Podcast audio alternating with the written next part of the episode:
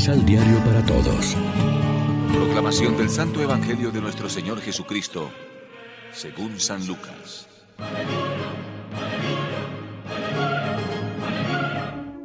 Se acercaron a Jesús algunos saduceos.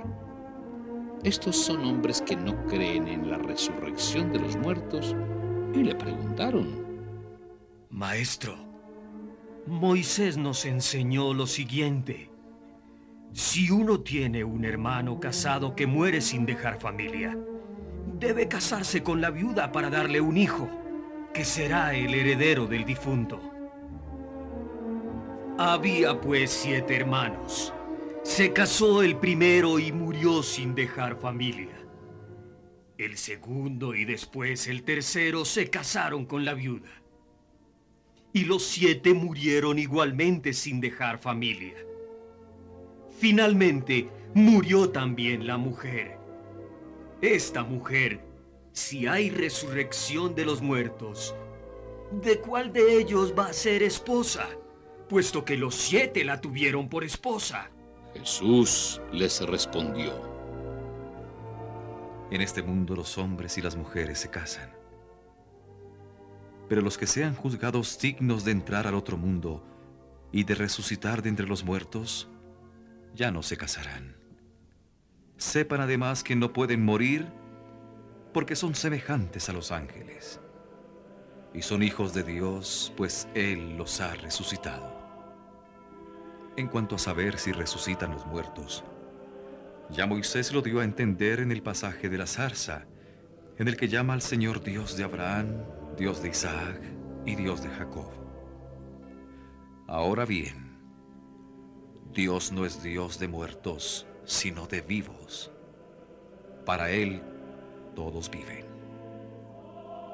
Algunos maestros de la ley le dijeron, Maestro, has hablado bien. y no se atrevieron a hacerle más preguntas. Lección Divina. Amigos, ¿qué tal? Hoy es sábado 19 de noviembre y a esta hora, como siempre, nos alimentamos con el pan de la palabra.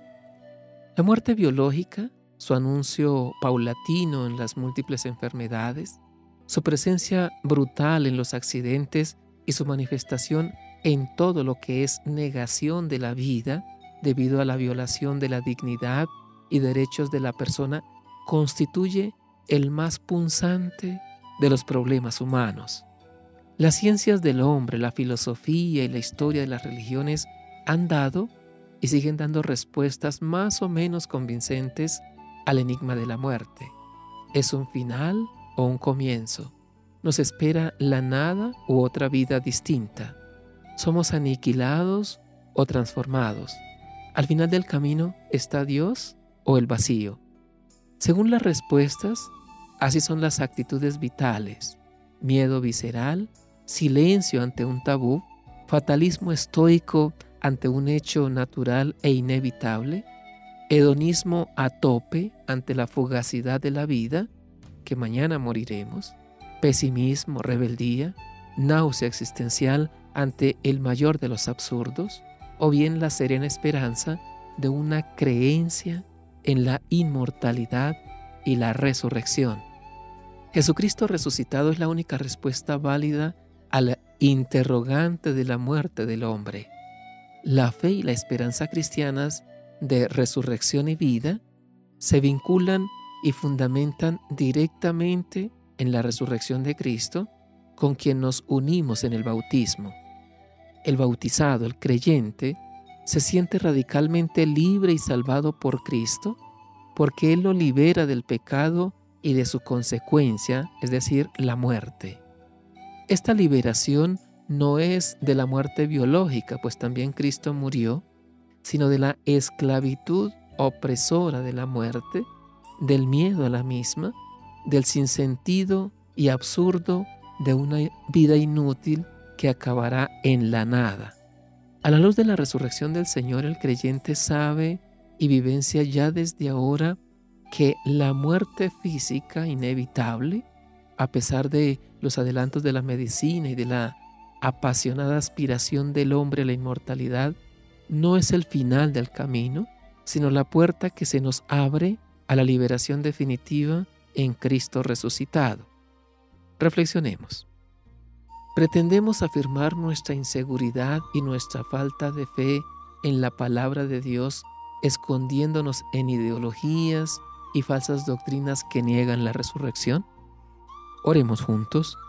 Señor, alienta nuestra esperanza e ilumínanos con tu palabra, para que entendamos que la dicha futura que esperamos se gesta ya en el compromiso con el mundo presente, en el amor a ti y a nuestros hermanos. Amén. María, Reina de los Apóstoles, ruega por nosotros.